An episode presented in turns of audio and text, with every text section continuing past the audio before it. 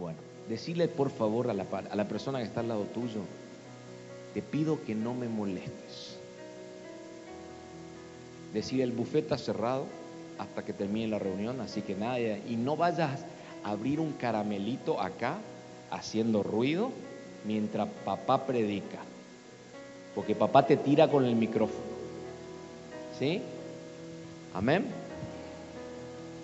Quiero hablarte un poquito siguiendo una línea que veníamos escuchando, recibiendo en los últimas, la última semana y pico, donde mi padre espiritual estuvo hablando acerca de,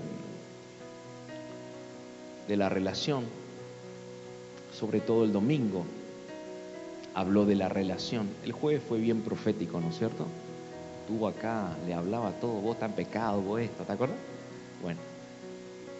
Pero el, domingo habló tanto a la mañana como a la tarde acerca de la relación con el Padre, tanto el espiritual como el Padre celestial, de la relación y de la circuncisión, ¿se acuerda? ¿Se acuerda? Bien, me alegro. El jueves mi esposa estuvo ministrando acá acerca del altar, que tiene una, obviamente una misma línea de lo que, lo que mi padre espiritual ministró. Y esta mañana estuve hablando acerca de que nosotros tenemos la capacidad de parte de Dios de decidir en dónde queremos permanecer los que han venido esta mañana, sobre todo los servidores, ¿se acuerdan de eso? Tenemos la capacidad de decidir en dónde queremos permanecer.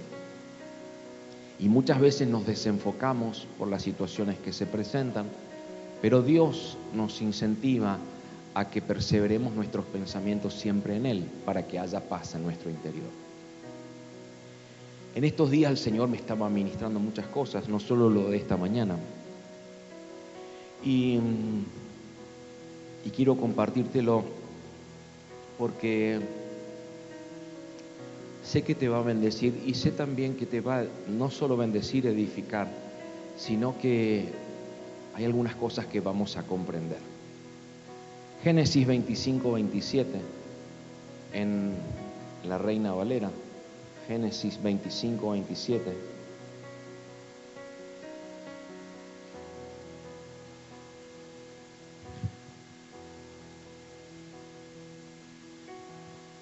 Dice la escritura, y crecieron los niños, y Esaú fue diestro en la casa, hombre del campo.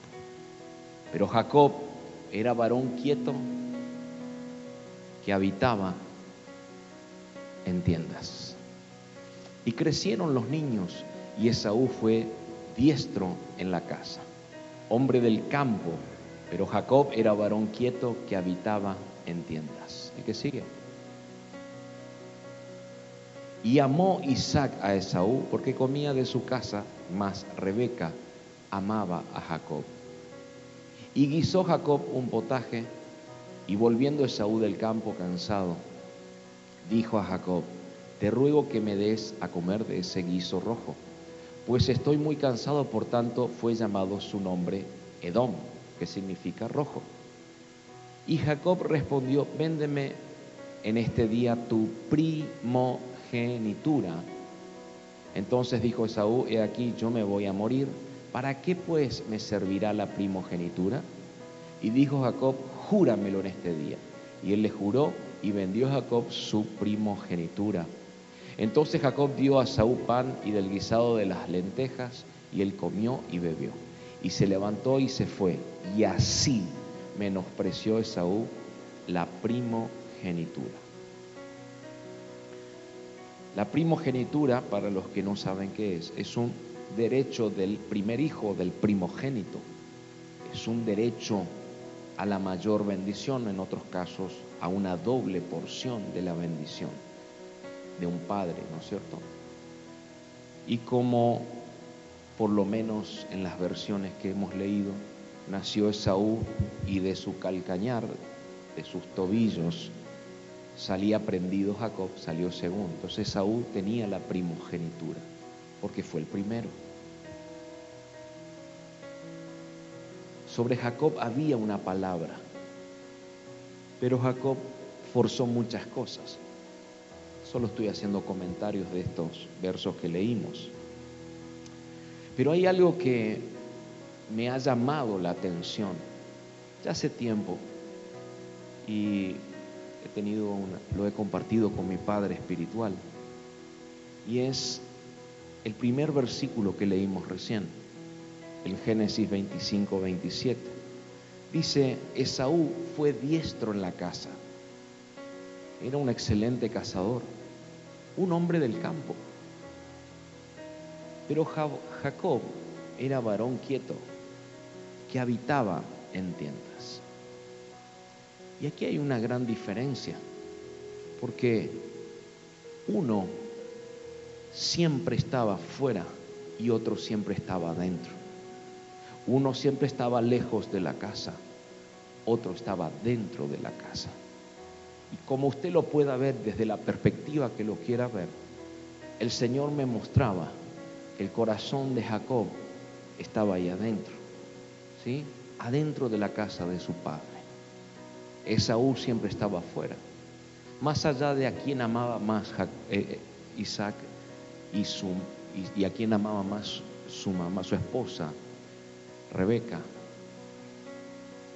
Lo importante aquí que quiero empezar a, desmenuzar un poquito y hablarlo, es que había uno que no estaba en la casa, estaba fuera. Estaba en el campo, estaba lejos de la casa de su padre. Y había otro que estaba ahí cerca, estaba adentro. Entiendo que le gustaba estar en la casa. Usted me puede decir un vago, era un malcriado, como lo quiera llamar. No voy por ese lado voy por el versículo que plantea una cosa muy particular.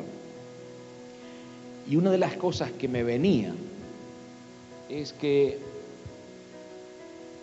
entiendo que al ser un cazador, Esaú, entiendo que Esaú planificaba su casa, deambulaba probablemente por días fuera de la casa, trabajando, por supuesto, haciendo sus cosas, sus negocios, etc. Pero Jacob dice era varón quieto. Estaba ahí, se quedaba ahí. Y me venía este pensamiento, fíjate que me está acoplando un poquito, me venía este pensamiento que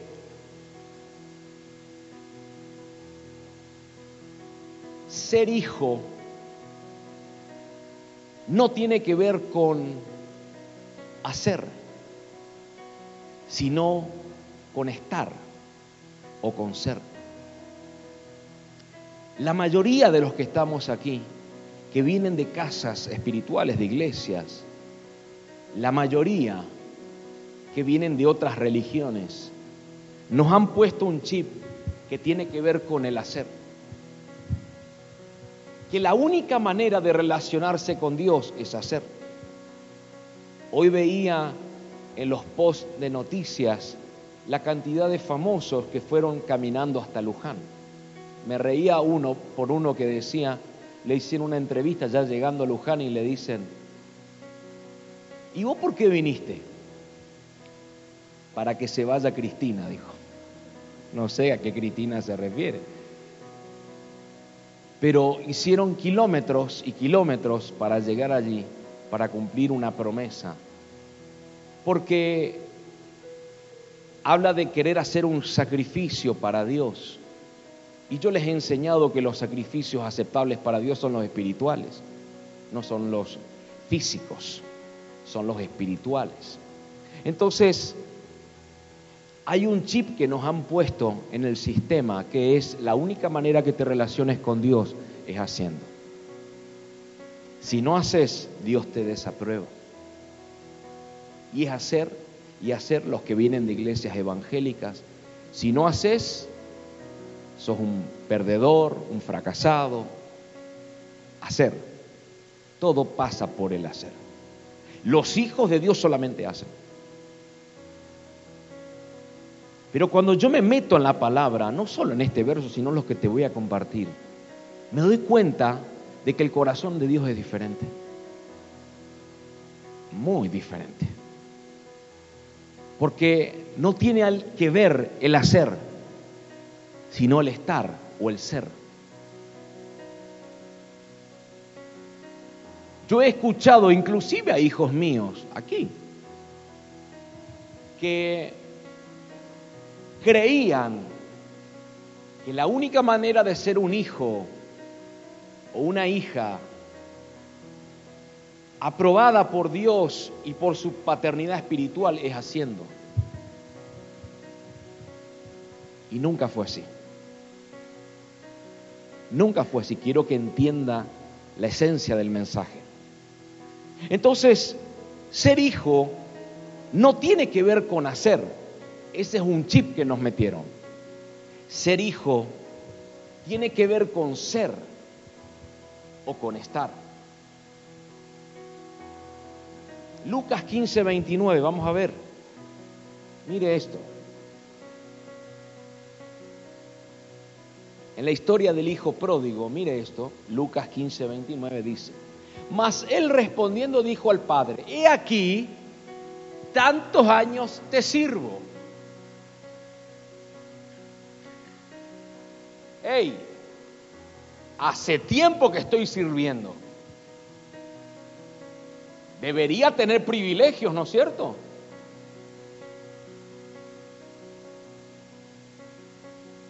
Voy a romper los esquemas esta noche, les aviso hace tantos años que te sirvo y jamás te desobedecí. Otra acción. Nunca te desobedecí. Jamás. No habiéndote desobedecido jamás. Y no me diste un privilegio. Nunca me has dado ni un cabrito para gozarme con mis amigos.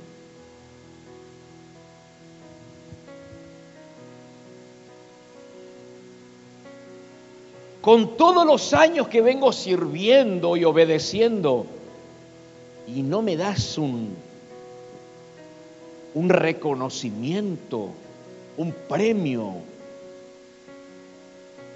A ver qué dice el verso siguiente. Pero cuando vino este, tu hijo, quietito, que no hace nada, este que se fue a malgastar, que ha consumido tus bienes con rameras, has hecho matar para el becerro gordo. A ver, yo hago, no, nunca te he desobedecido, por, lo tanto te he obedecido y no me das un privilegio. Y este cabezón, mi hermano, supuesto, porque así hablamos cuando estamos enojados, hablamos supuesto, hermano.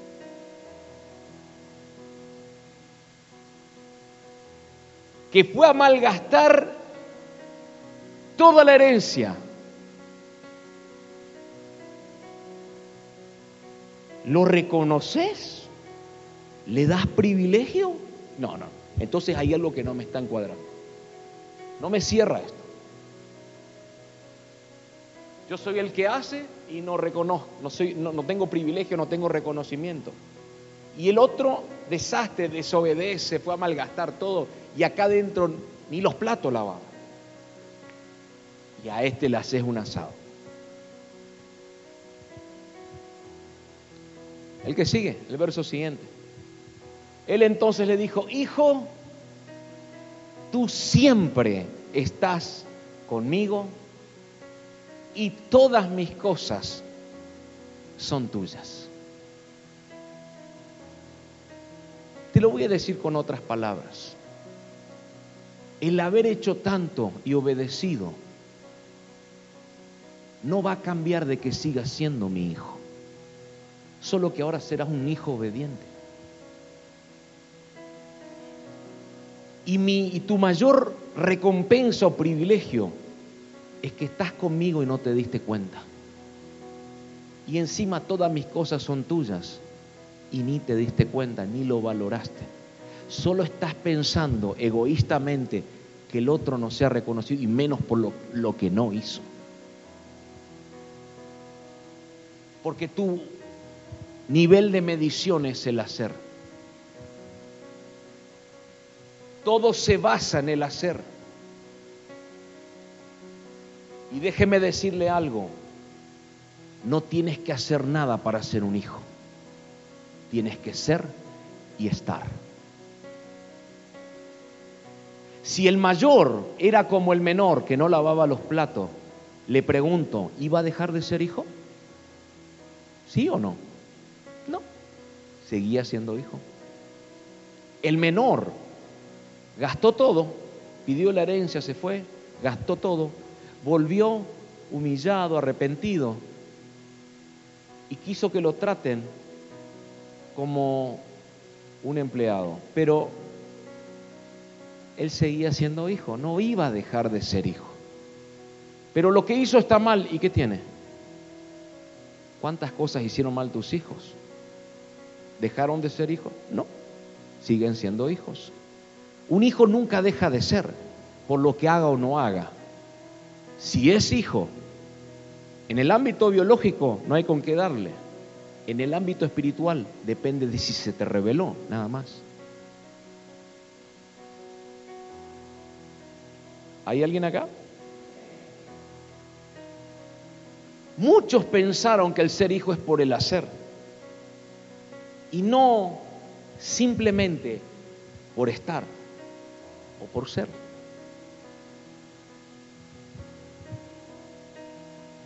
Cada semana y media, dos semanas, tres semanas por ahí, lo veo a mi padre biológico, lo voy a visitar, a honrar. En las, eh, yo voy todos los días. No, yo no. Eh, pero entonces, ¿no sos? ¿Cómo que no? Claro que soy hijo. Y encima el primogénito.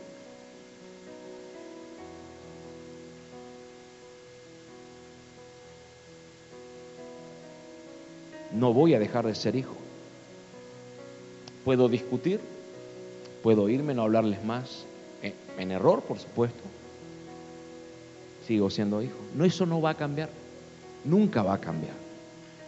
Y en el ámbito espiritual, una vez que se te reveló que eres hijo, vas a ser hijo. Y el día que te chifle el moño, perdón la expresión si alguno se ofende, el día que te chifle el moño y decidas irte a buscar a otro padre. Déjeme decirle algo, vas a encontrar un mentor, no un padre, porque hay un solo padre. No, pero voy a cambiar de padre, porque este padre no es tan padre y necesito otro padre que sea más padre. Linda frase, pero no vas a encontrar, es uno. No importa lo que diga, no importa que Ben y Jim diga algo, no importa. Padre hay uno solo. Encontrás a otro, mentores. Perfecto. Pero vos vas a saber que tenés un padre. Tenés un padre biológico, un padre, tres padres, papá, padre mío. ¿Sí? Y tenés un padre espiritual. Entonces, ¿vas a ir a buscar otro lugar? Ay, yo quiero que vos seas mi padre. Sí, yo. Y te dice hijo, y vos le decís padre, hijo. Es un mentor, sorry. Ya tenés un padre. Dale un aplauso si querés.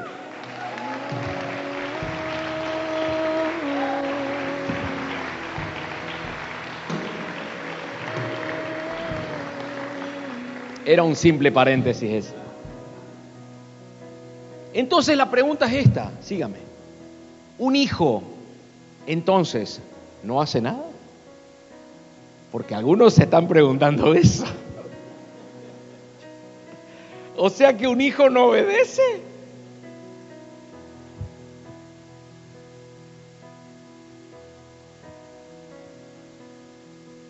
Claro que hace un hijo. Claro que obedece un hijo, o por lo menos debería hacerlo. Pero el punto es que no es hijo por lo que hace, sino porque es. Él es hijo porque hace. No, no, equivocado estás. Él es hijo primero porque el Señor así lo dispuso y se le ha revelado que es hijo. Pero no hace, no hace nada. Es un hijo desobediente. No es un hijo obediente. Cambia, ¿no es cierto? Es diferente, pero es hijo. Entonces, usted tiene hijos biológicos, los que son papás, y tiene sus hijas obedientes, sus hijos desobedientes. Y las hijas nomás son, son las hijas porque los otros son cualquier cosa, no, son hijos pero son desobedientes.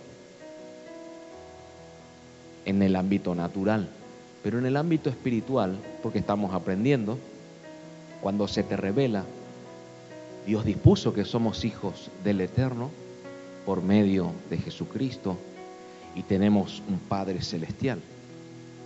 Dios pone padres espirituales como puertas de acceso a Dios, pero son paternidades. Yo tengo hijos desobedientes. ¿Dejan de ser hijos? La persona encargada de haber grabado el jueves pasado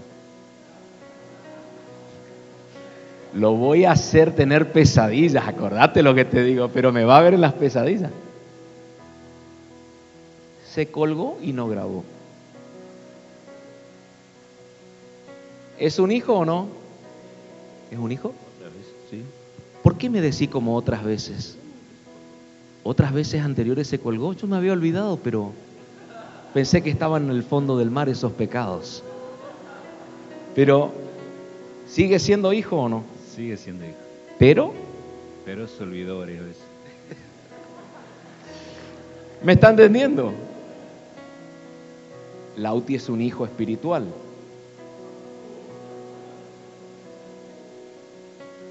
Lo amo con todo mi corazón, pero va a tener pesadillas conmigo. Porque ese jueves quería escuchar la locura de mi padre espiritual salvo que encuentres a alguien que haya grabado, puedes llegar a zafar. ¿Me está entendiendo?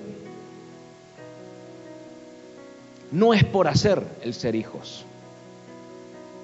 Yo soy hijo porque hago, porque estoy sirviendo, porque estoy sirviéndole al, pastor, a la profeta. Vos sos hijo porque Dios lo dispuso y se te ha revelado. Si haces o no haces, vas a ser obediente o desobediente. Pero ser hijos, el punto es que ser hijos no es por el hacer, sino por el ser y el estar. ¿Hay alguien acá? Ahora,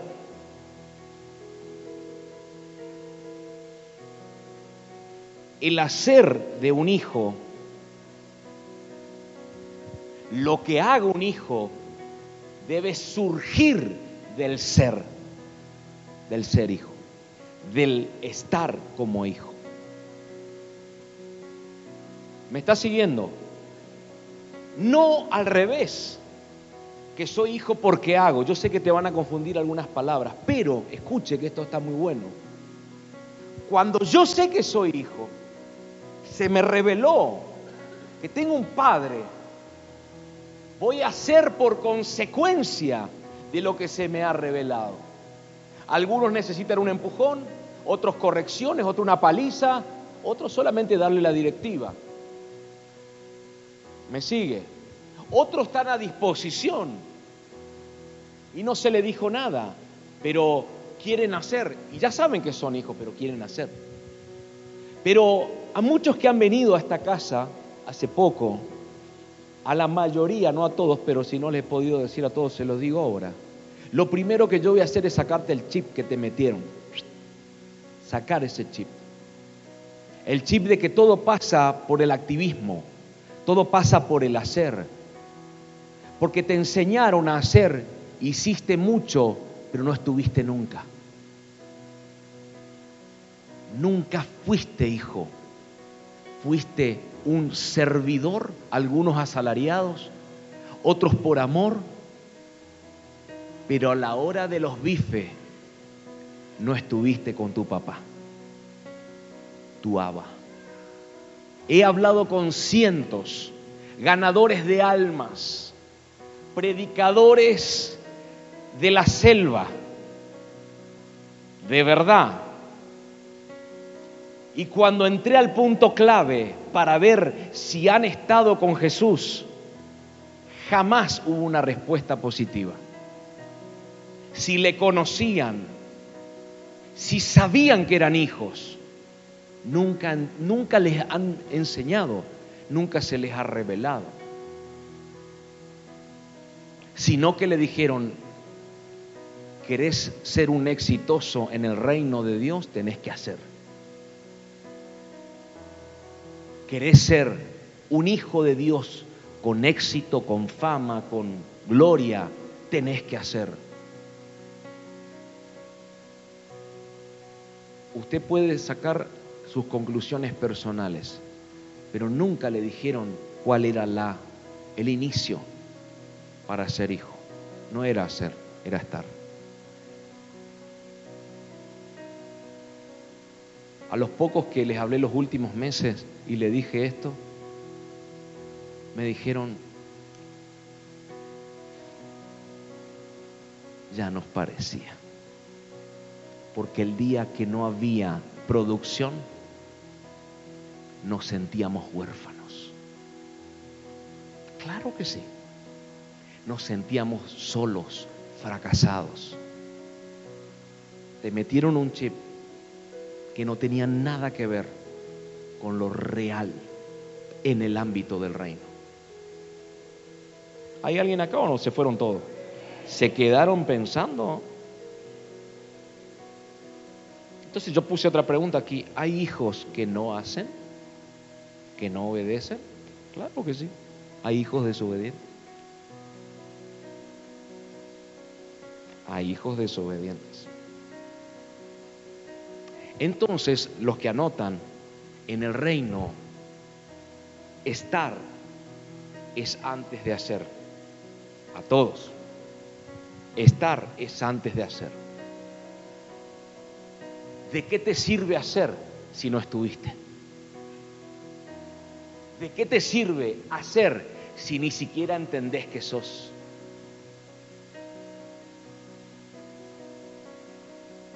Pastor, pero yo quiero eh, cantar las alabanzas con Joana Tour Springer.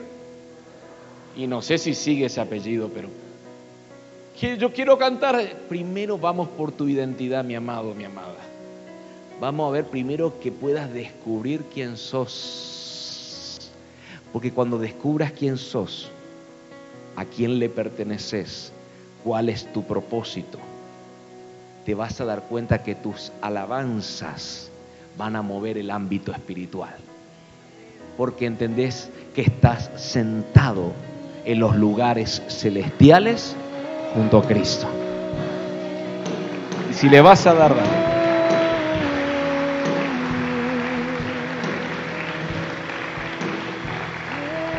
Vamos a ver.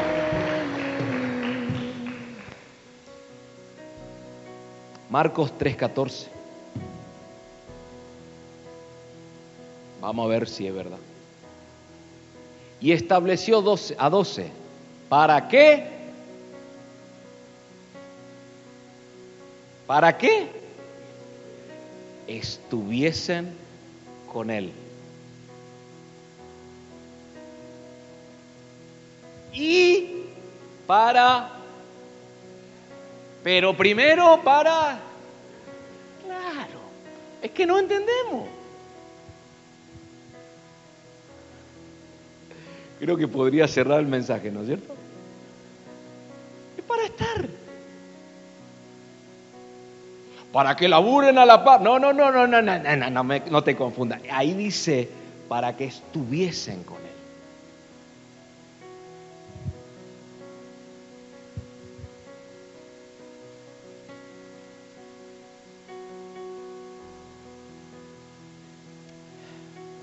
Es lo mejor que hoy te pueda hablar el Señor. No quiero que hagas, primero quiero que estés. Primero quiero que seas. Después veremos el tema de obediencia y desobediencia, pero tenés que estar, tenés que ser. ¿Qué más puedo hacer para que me... No, no, no, no, no, no, no, no, no. Dios te reconoce solo estando. Al pródigo que metió la pata, lo reconoció con una fiesta. No metas la pata, por favor. Pero estar es la clave. Decirle al que está a tu lado, estar es la clave. ¿Con quién estar? Con mi hija, con mi hijo, con mi esposa, no con el Señor, con tu Padre celestial. Estar. Míreme, hago un paréntesis porque yo sé que hay mentes acá que necesitan los paréntesis. No es para que lo publiques en el Facebook, ni en Instagram, ni en Twitter. No, no es para. Es que estoy con el Señor. Oh, y pones ahí, y te salen. Por favor, no avergüences la cruz de Cristo. Es tu secreto ese. Ey, estar. Si hay algo que me gusta de mi padre es que me enseñó que tengo que estar. ¿Cuántos me dan un amén y pone tac, tac, tac? No, no, no, no, no, ey. No, no, no, no. ¿Querés las redes predicadas de Jesús? No les cuentes tus intimidades, nadie quiere saber. La gente necesita saber de Cristo, no de que vos tuviste, que tomaste mate y todo. No, no, no necesita saber eso. Si te saca la foto así. Vamos. Háblale de Jesús. ¿Sí? No le diga que tuviste con Él. Ahora estoy con Él nomás. ¿Cuántos comparten esto? No, basta de eso. Habla de Jesús, usa las redes para predicar el Evangelio del Reino. Entonces estableció a doce para que estuviesen con él. Y después para enviarlos a predicar. Primero para que estuviesen con él. Entonces, estar con él para Jesús siempre fue más importante que el hacer. Siempre. Estar con Él, con Jesús, con Yeshua, siempre fue más importante que hacer algo para Él.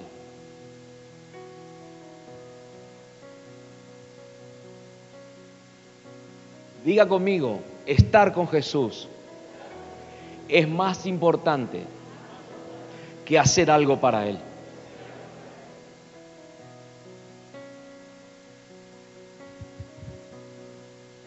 El primer ministerio que todos nosotros tenemos, el primer llamado que no, todos nosotros tenemos,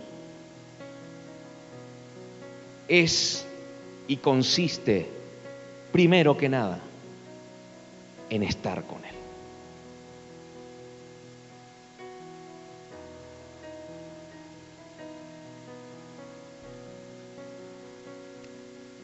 El resto todo se acomoda. Primero es estar con Él. Queremos calmar nuestra conciencia haciendo para decir cumplí con Dios, pero no estuviste con Dios. ¿Sabe por qué mucha gente no obedece? Porque no está con Él. No está con Él. Cuando vos estás con Él, intimás con Él, conoces su corazón, escuchás su voz. Si hay algo que vas a querer en tu corazón, es agradarle en todo. Y dentro del agradarle todo es obedecerlo. Porque sabes, porque te lo enseñé, que tu obediencia le da placer a Dios. Le complace. Entonces, lo primero en el ministerio, yo diría que es uno de tus ministerios, es estar con Él es compartir con Él, estar. Ser hijos no es hacer, es estar. El hacer es una consecuencia de haber estado.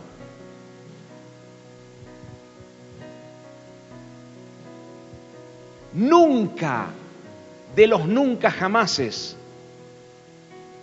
desarrollar tu ministerio será lo primero. No, que tengo que ir a predicar porque tengo un llamado, porque esto, porque lo otro, y, las naciones, y, ¿Sabes cuántas veces escuché eso?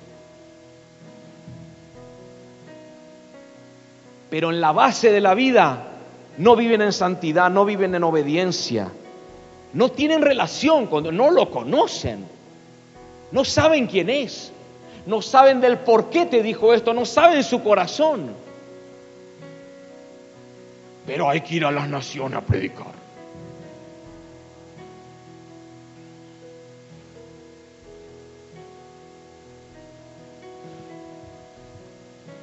El ministerio va a nacer, tu llamado va a surgir pública o privadamente. Primero desde el estar juntos y no desde el aislamiento que produce o que conduce a una agenda personal.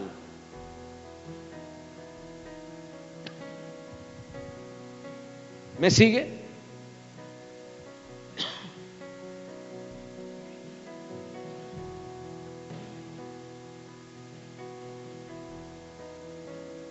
Jesús les pregunta a sus discípulos, a los que estaban con él, en un momento, yo creo que fue una puesta a prueba, y le dice, ¿qué dice la gente de quién soy yo? ¿Un profeta? ¿Un loquito? ¿Y ustedes? Porque yo necesito saber quién es. ¿Qué piensan ustedes? Yo me imagino como en esta mañana, porque me imaginé cosas. Se miraban esto. ¿Quién decía vos? Jesús, ¿quién va a ser?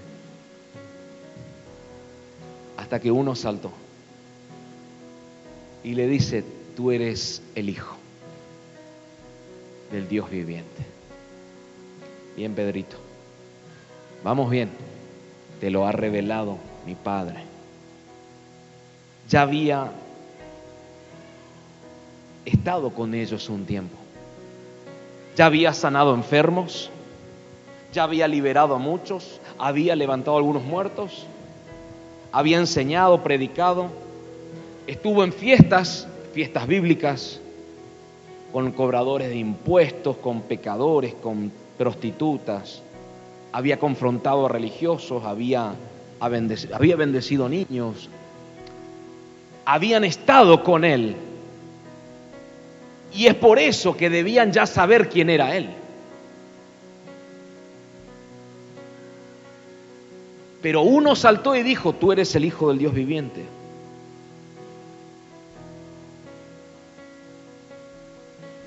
Entre los once, uno solo se le reveló. Porque el ser hijos nunca se basó en el hacer, sino en el estar juntos. Por eso lo seleccionó para que estuviesen con él y después mandarlo a predicar. Fíjate que es tan fácil, pero a la vez estar con Él es tan confrontativo, porque te miras a un espejo y decís, ah, bastante complicado. Entonces rehusás de estar con Él para hacer. Hacer es más fácil que estar. Alguien me diga amén a eso. Hacer es más fácil que estar. ¿Por qué? Porque no sos confrontado. Cuando vos estás con Él, hay un espejo que se te planta ahí. El espejo del Espíritu de Dios que te muestra tus defectos, tus errores, tus pecados de los cuales te tenés que arrepentir. Ay, no está tan bueno esto. Más vale te obedezco, hago lo que me digas y ya está, solucionamos el problema y no ando con tantas confrontaciones. Es más fácil hacer que, que estar. ¿Querés que te diga otro secretito más? Es más productivo estar que hacer. ¿Querés que tus problemas se empiecen a, resolver de la manera más perfecta? ¿Alguien diga amén a eso? Empezá a estar y deja de hacer tanto. Estar es la clave. Decirle al que está a tu lado, así, mírale como profeta. Estar es la clave, querido. Estar.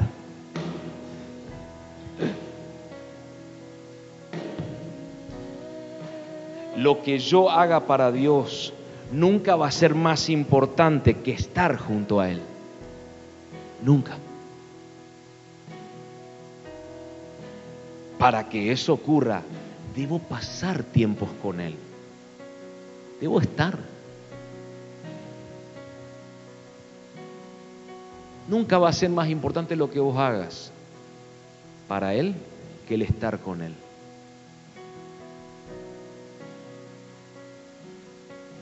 NTV, por favor. Lucas 10:38. Conocemos esto. Lucas 10:38 NTV. Durante el viaje a Jerusalén, Jesús y sus discípulos llegaron a cierta aldea donde una mujer llamada Marta los recibió en su casa. Su hermana María se sentó a los pies del Señor a escuchar sus enseñanzas. Pero Marta estaba distraída con los preparativos para la gran cena. Se acercó a Jesús y le dijo, maestro, ¿qué te parece? ¿No te parece injusto que mi hermana esté aquí sentada mientras yo hago todo el trabajo? Dile que venga a ayudarme. No me cambies el verso, no me cambies el verso.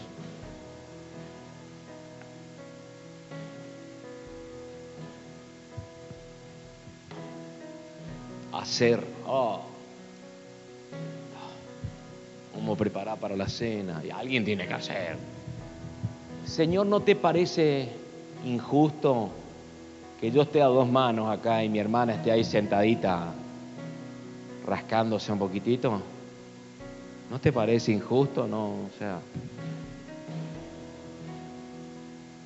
A ver el que sigue, el verso que sigue.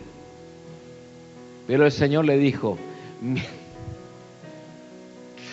perdón, mi apreciada Marta. En la Reina Valera dice Marta, Marta. Bueno, mi apreciada Marta, estás preocupada y tan inquieta con todos los detalles. Todo querés hacer.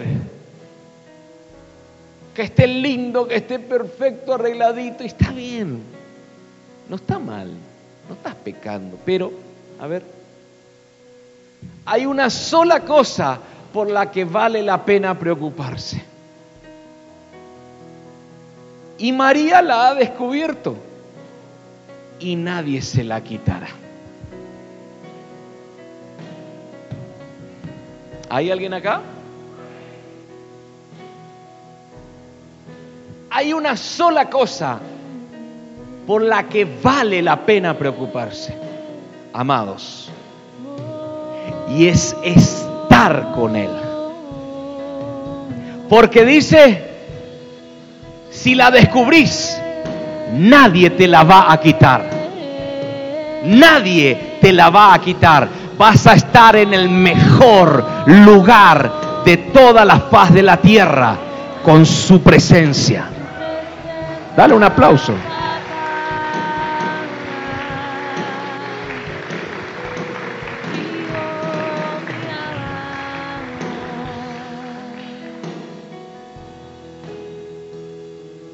Es por eso que nos ha pasado y hemos tenido muchos conflictos porque somos y nos declaran como muy estructurados y religiosos junto a mi esposa, porque le hemos dado más importancia a eso que a otras cosas. Porque es la base de todo lo, lo que nosotros debemos vivir en Dios, el estar con Él. Es el llamado supremo estar con Él es el llamado supremo. Y sustituir esa prioridad por hacer ministerio es entrar en una zona peligrosa, donde ahí el ego empieza a hincharse, el egocentrismo empieza a hincharse, la egolatría personal empieza a hincharse. Y ya ahí el egocentrismo empieza a ser una brújula que nos va a direccionar qué hacer. Porque no hemos puesto en prioridad el estar, sino el hacer. Hemos sustituido esa prioridad que deberíamos descubrirla, que es el estar. Cuando usted está con Dios, muchas veces la agenda se va a romper. La agenda va a ser mejor direccionada. Tu hacer en Dios, lo, lo que vas a hacer en Dios, cuando estás, va a ser más efectivo que cuando no estás. Amados, esto es un esto es reino lo que te estoy enseñando. Es reino puro. Porque he visto predicadores, evangelistas, hombres que esto no lo han descubierto y que andan por las calles, andan por las iglesias, andan por las campañas y la gente se sana, la gente se libera y los aplausos aumentan y el reconocimiento y eso el ego se infla.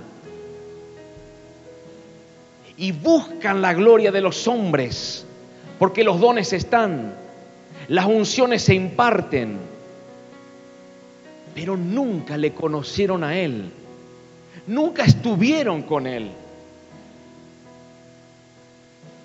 En una oportunidad instruí a un evangelista para que lo conozca y traté de romper y quitar ese chip del hacer todo el tiempo.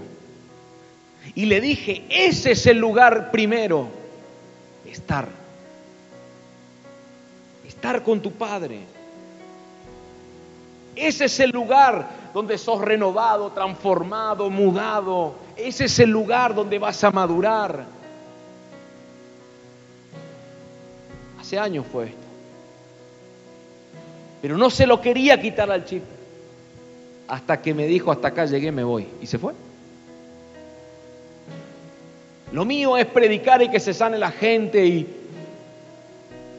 Pero una vez me, me contó su corazón, que no te lo voy a compartir porque es secreto. Pero ahí me di cuenta que nunca lo conoció.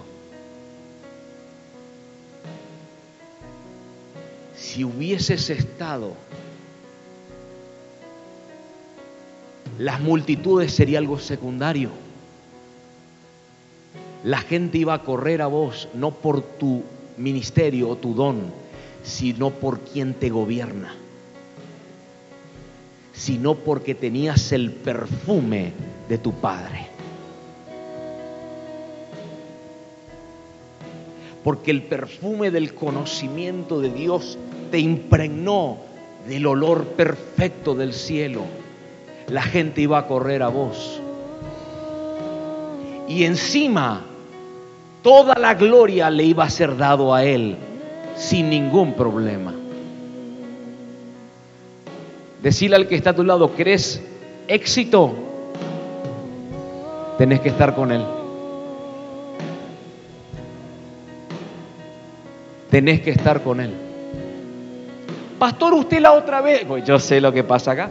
Usted, usted la otra, eso que memorizan todo, viste, que tienen le da vuelta razón. Usted dijo que para ser exitoso había que obedecer. Ahora dice que hay que estar, no le entiendo, pastor. Pues siempre hay uno ahí.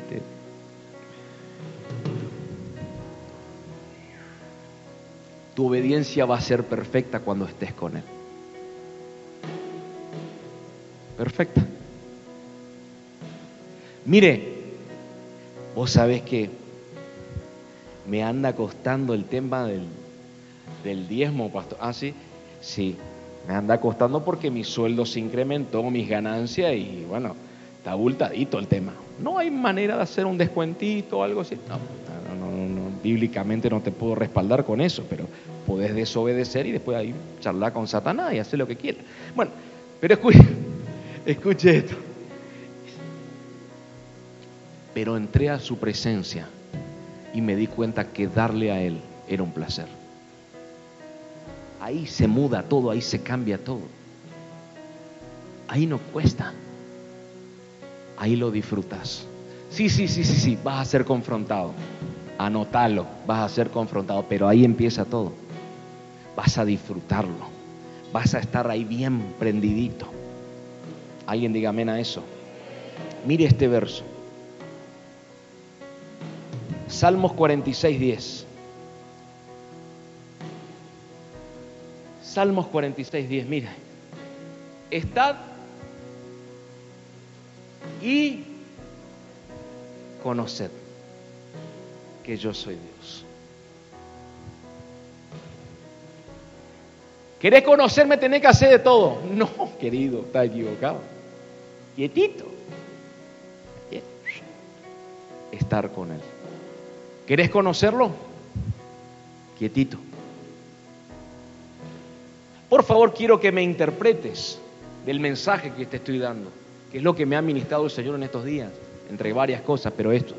Mire, no es que usted no va a servir, no es que usted no va a obedecer, no es que usted no va a hacer, no, no, no, no, no.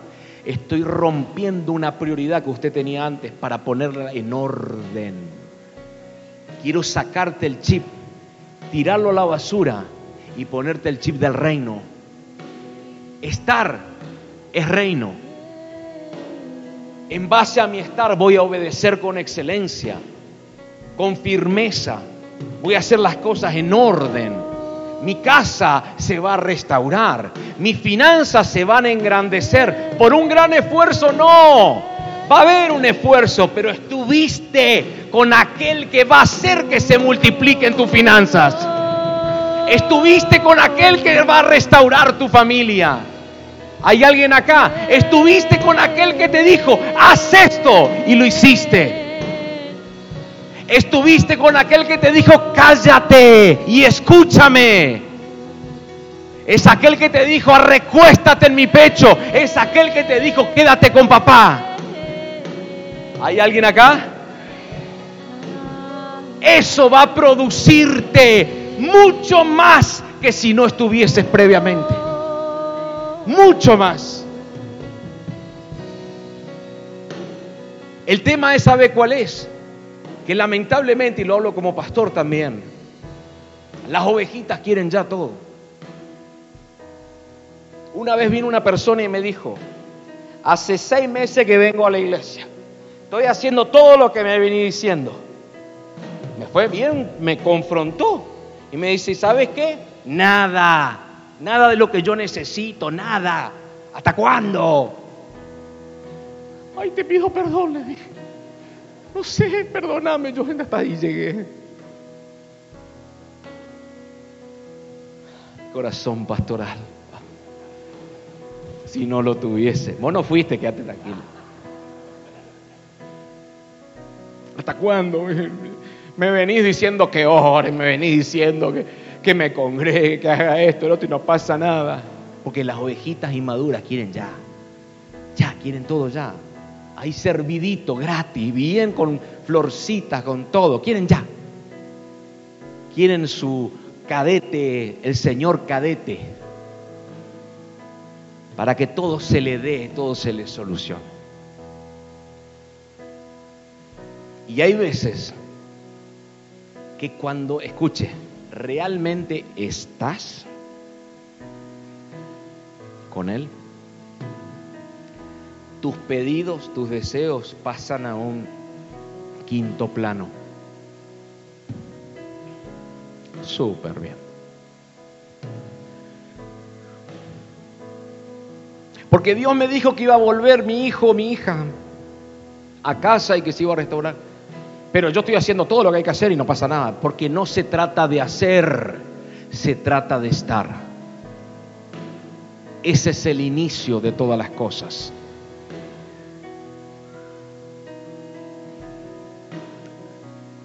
hay un poder que se libera en la sola compañía del Eterno. Hay un poder que se libera cuando estamos con Él. Y si hay algo que sucede, porque anoté y no sé si lo voy a poder seguir, ¿qué pasa en el estar con Él? No sé si lo, bueno, voy a hacer hasta donde pueda. ¿Qué pasa en la intimidad, en estar con Él? Mi padre habló de circuncidar, que es quitar, cortar la carne, ¿no es cierto? ¿Qué pasa cuando estamos? Diga conmigo, ay, no sé si meterme porque algunos se van a volver locos y otros no van a entender. Diga conmigo, ticún. Diga conmigo, ticún.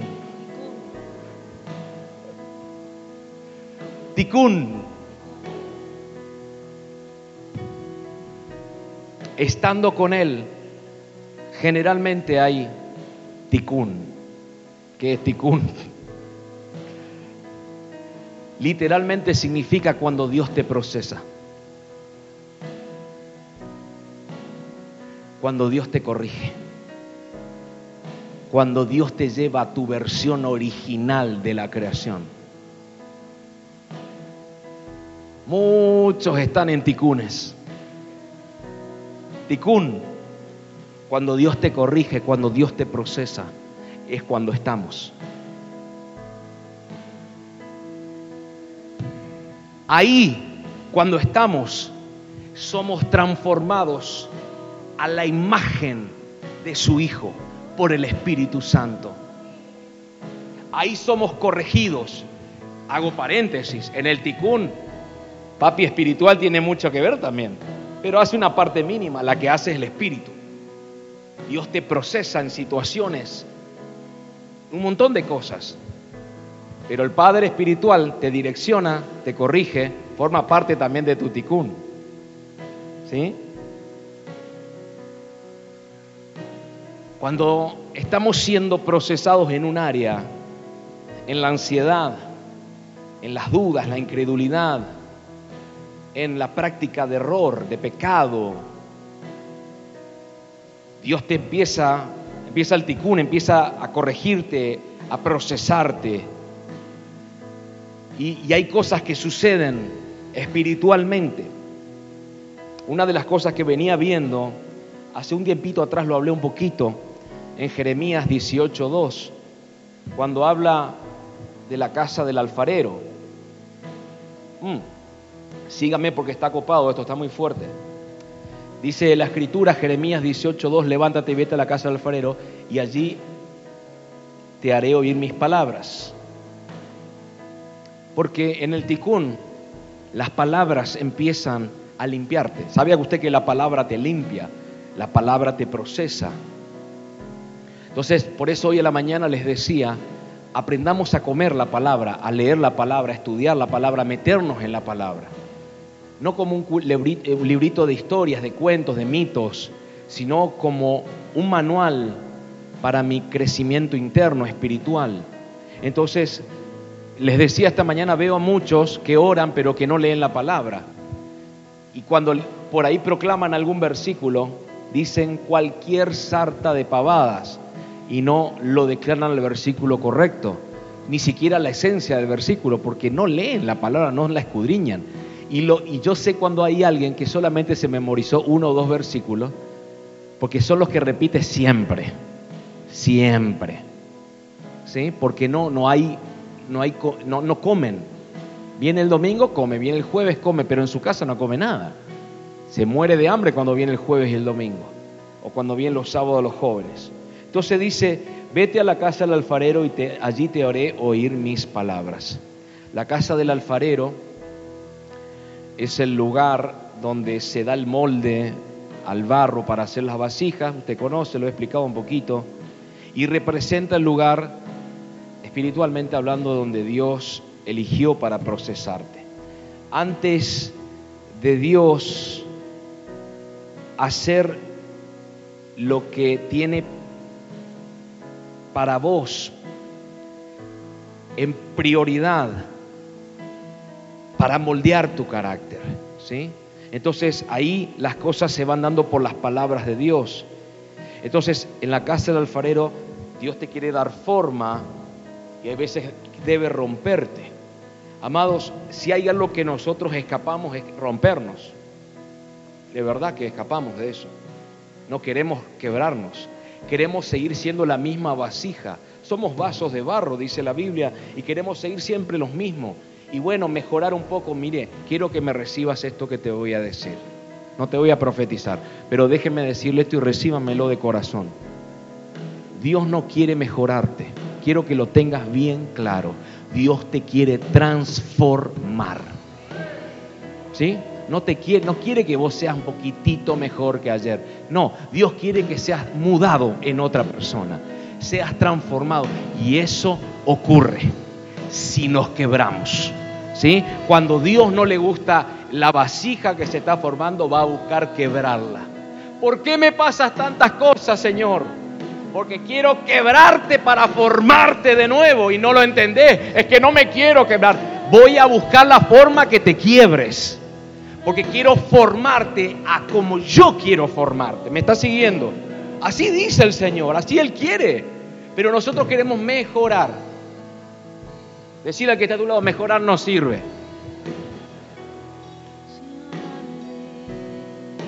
Lo único que va, lo único que va a producir mejorar es que tenga más carita de santo. Pero es una máscara. Basta de caritas de santo, querido. De máscaras de santito. Basta. Dios quiere transformarte. Dios quiere... Eh, ay, no sé si alguien me entiende a esto. Dios quiere mudarte en otro hombre, en otra mujer. Que dejes de ser la persona que eras para que seas ahora la persona que Dios te destinó con propósito, con asignación, con fuerza del cielo, con respaldo del Padre. Eso es lo que Dios quiere. No, no, no vino nadie.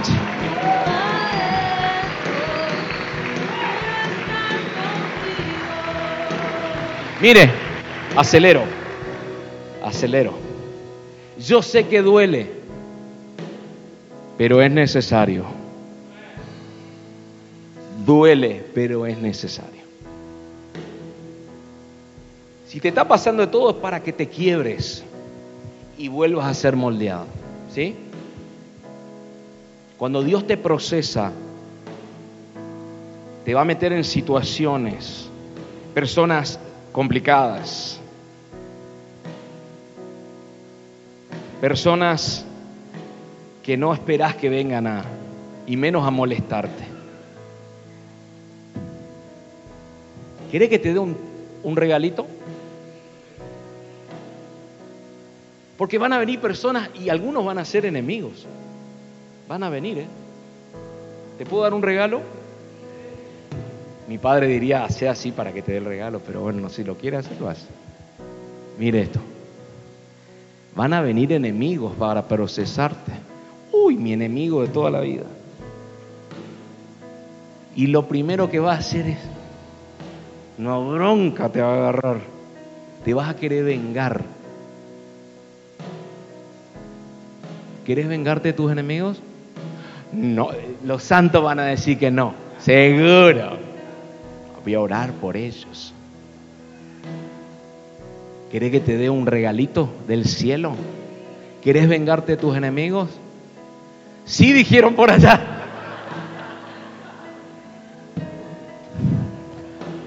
Perdónalos. Y va a ser la mayor venganza que puedas tener. ¿Hay alguien acá? ¿Seguimos? Verso 3. Y descendía a casa del alfarero y aquí que él trabajaba sobre la rueda.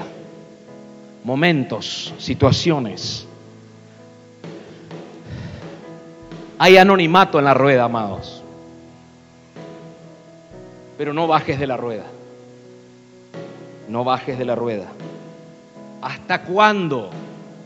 Pastor, me dijiste que esté y ahora me metieron una rueda. En un tremendo proceso que da vuelta.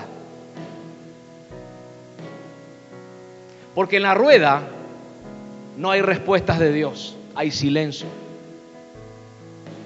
En la rueda Dios no te habla. Entonces vas a venirme a decir, estoy en este proceso, dame una palabra, permanece tranquila o tranquilo. No, no, pero dame la palabra de cuando salgo. Sí, permanece tranquilo nomás ahí. Estate ahí tranquilito, deja la rueda que dé vuelta.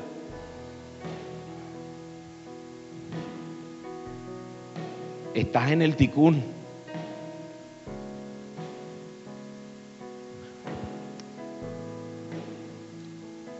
Ahí es donde vas a ser procesado de verdad. Silencios de Dios. Los hermanos te van a acompañar en oración, pero es tu rueda, es tu ticún y es tu proceso.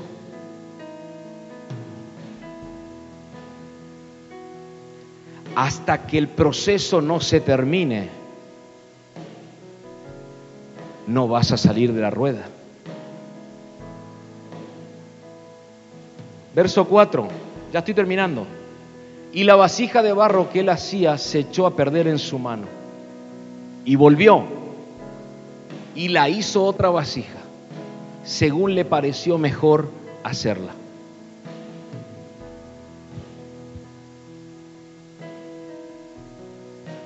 Esto es un proceso de circuncisión. El padre espiritual tiene una cierta influencia ahí, una cierta actividad, pero en esa rueda hay que bancársela. Y si la vasija se rompió, lo que venías haciendo se deshizo, amados, es porque Dios está por hacer algo nuevo. Me siento quebrado, me siento roto, me siento que el Señor me ha quebrajado. Ok, eso es bueno. Eso es lo que Dios quería hace rato. Es que esta situación me, sacó de control, eh, perdí todo y, uy, qué bueno. ¿Cómo va a decir qué bueno? Es porque Dios te está sacando todo porque te quiere hacer algo nuevo. Pero no me gusta.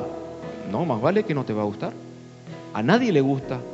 Duele, es un bajón, pero es necesario. Ahora mire esto, en el mismo verso,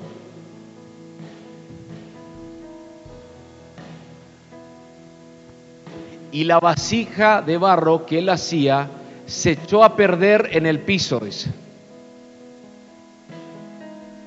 ¿Dónde se echó a perder? Porque Él no te va a dejar que te caigas. Él te va a sostener en su mano y de allí te va a volver a formar. ¿Hay alguien aquí? Dale un aplauso si querés.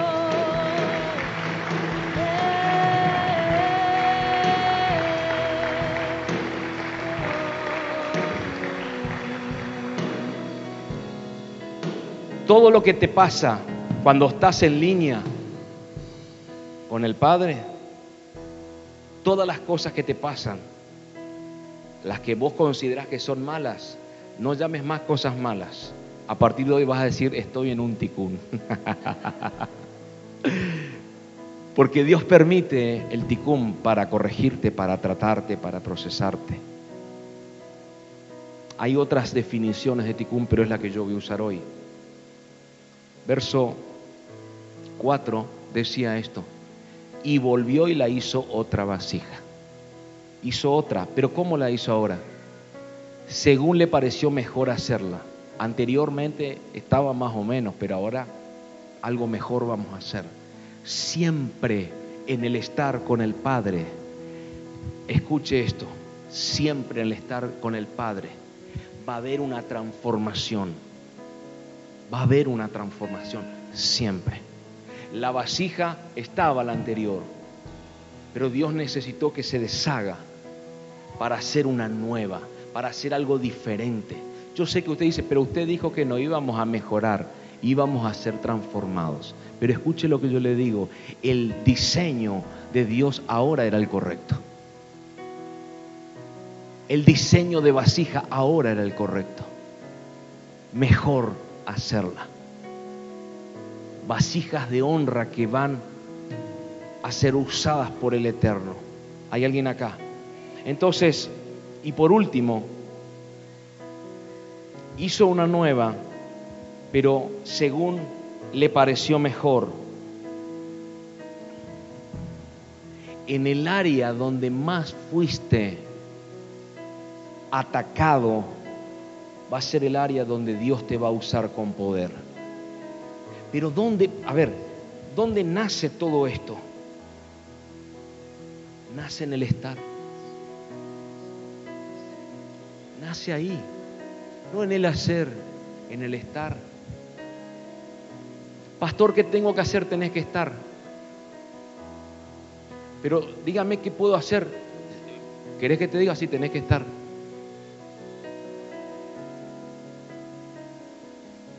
¿Qué es lo que te va a chocar? ¿Qué es lo que por ahí no lo vas a entender? ¿Qué es por lo que por ahí te va a confrontar? Pero es estar.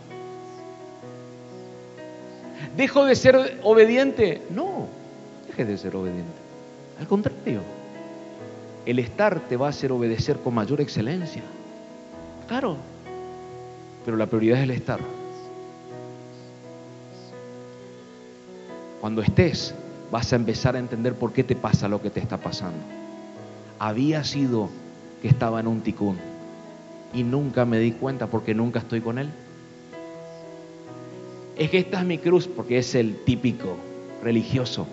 Es mi cruz de todos los días que vengo llevando. Ando inclinado por el peso de la cruz. Y llevo, igual que Jesús, igualito. Yo parecido a él ahí te vengo llevando el madero. Esta es mi cruz de todos los días. Ese es tu ticún, querido. No estás aprendiendo todavía. No es tu cruz, es tu ticún. ¿Qué ticún? ¿Me estás siguiendo? ¿Por qué le digo todo esto? Porque eso es un proceso del Padre. ¿Y dónde nace esto? ¿Dónde voy a ser transformados? Estando. ¿Hay alguien acá? Estando. Déjeme decirle algo. Ya terminé.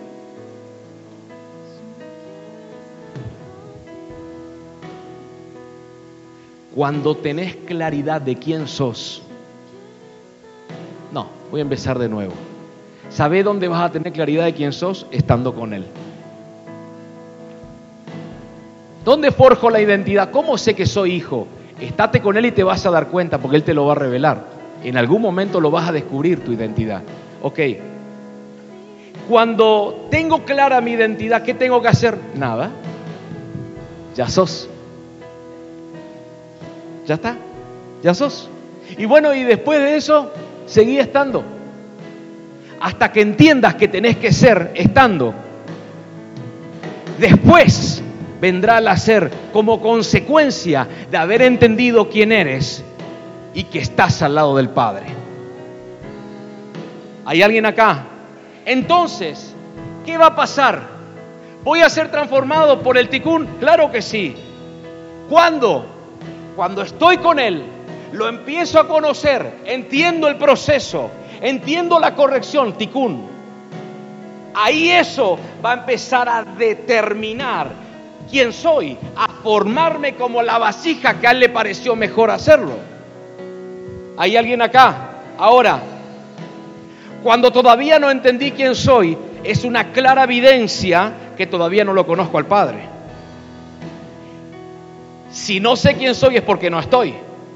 Si empiezo a estar, en algún momento voy a descubrir quién soy.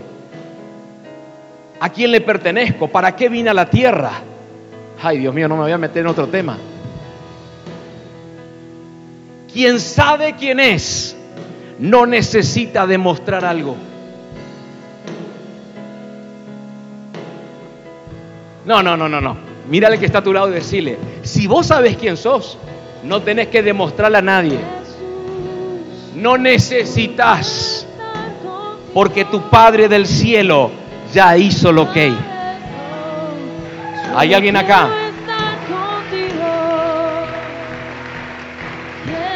Si sabes quién sos, caminas confiado. Si sabes quién sos, caminas confiado como un león. Porque sabes que el Eterno es el león de la tribu de Judá. ¿Hay alguien acá? No, no, no, no vinieron, me parece hoy.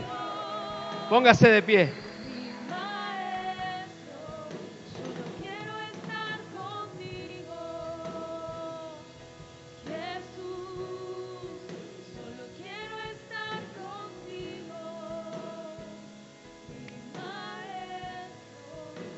¿Sabe por qué quería hablar de esto? Porque me apasiona paternidad. Me apasiona identidad. Porque lo vivo, porque lo palpito, lo palpo todos los días. Porque realmente si Cristo me cambió la vida 180 grados, cuando entendí que soy un hijo de Dios y tengo un padre que me ama, amado, yo venía así, pero cuando entendí que soy hijo me vine para así, para arriba vertical es mi crecimiento, mi madurez, todo, cuando entiendo quién soy en Dios. ¿Me está siguiendo? Y es lo que Dios quiere para vos, para todos. Yo declaro por el poder de la palabra que de esta casa el diseño de paternidad va a fluir sobre toda la provincia del Chaco, sobre Paraguay, Formosa, Corrientes, Misiones, Brasil, Tucumán, Salta, Jujuy, todo el norte argentino. La paternidad y su diseño se va a establecer en toda la región. En el nombre de Jesús, por el poder de la palabra. Señor, oro por los hijos de la casa. Levante sus manos. En el nombre de Jesús, establezco, Padre, que este va a ser tiempo de revelación. Revelación, entendimiento espiritual de que somos en Él, de que estar con Él es la clave, que nunca fue el hacer, que nunca fue el activismo. Y declaro por el poder de la palabra que el chip que venías trayendo de activismo, el chip que venías trayendo del hacer, que no te permitía ver la verdad, no la realidad, sino la verdad. Ahora te es quitado en el nombre de Jesús. Pon tu mano en tu cabeza, la mano derecha pon en tu cabeza y diga conmigo ahí, a partir de ahora me saco el chip, me saco el chip del activismo, del hacer de que el éxito solo se basa en el hacer y no en el estar. A partir de ahora soy libre de ese chip.